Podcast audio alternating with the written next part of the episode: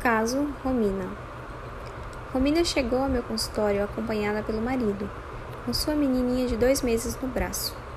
Delirava. Achava que via coisas que não aconteciam. O casal estava assustado. Decidi começar pelo início, sua biografia humana.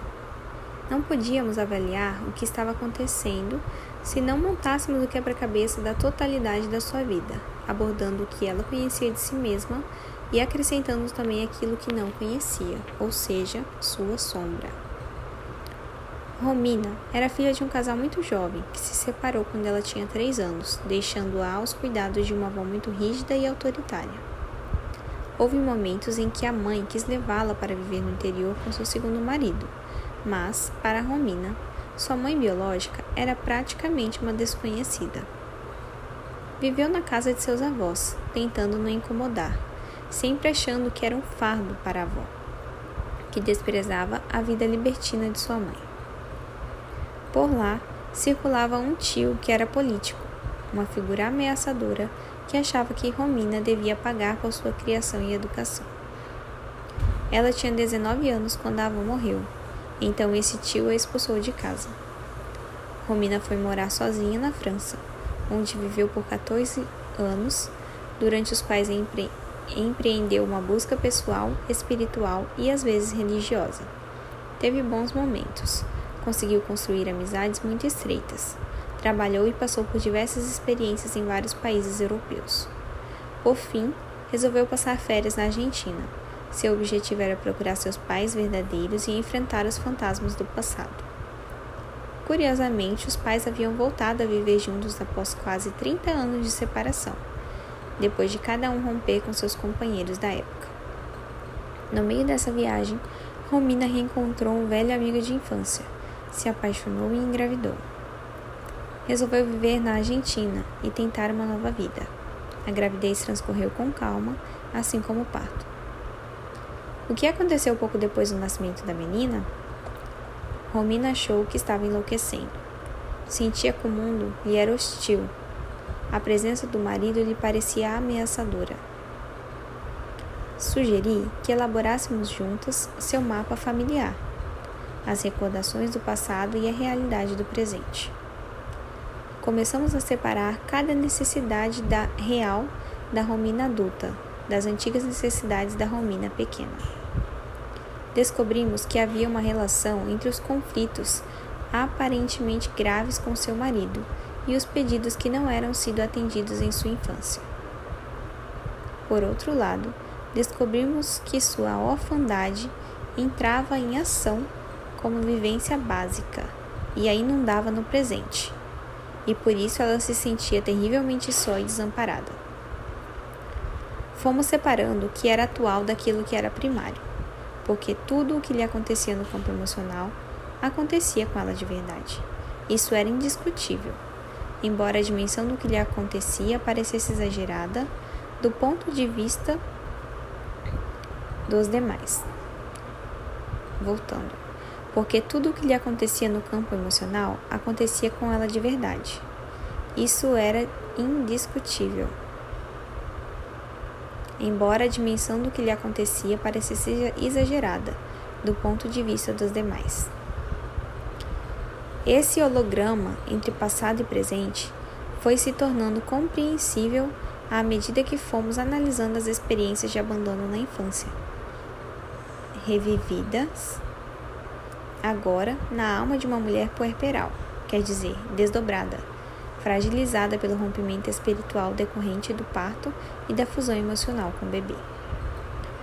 Pouco a pouco, Romina começou a aceitar suas visões que não passavam de imagens de sua infelicidade, e teve coragem de ir recordando a cada dia algo mais, de relacionar datas, histórias incompreensíveis aos olhos da menina, mas que agora se tornavam compreensíveis para a mulher adulta,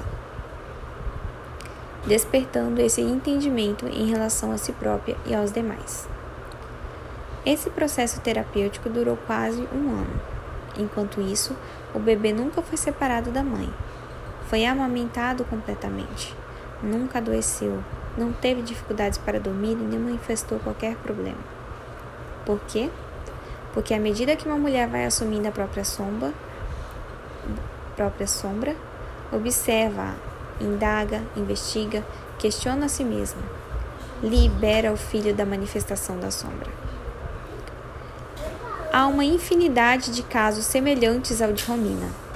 O puerpério é um momento privilegiado para enfrentar, com acompanhamento e apoio, o surgimento de uma parte da sombra. Se a decisão pessoal for a de não querer saber, simplesmente o bebê manifestará, no plano que lhe for possível, em geral no corpo, a mensagem que a mulher estiver enviando a si própria.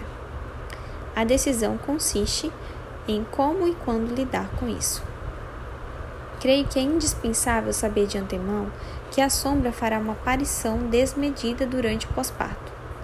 Caso contrário, cada nova sensação assustará em primeiro lugar a mãe que a experimenta e depois todas as pessoas que a cercam, gerando desconcerto e levando-as a pensar que aquela loucura precisa ter fim.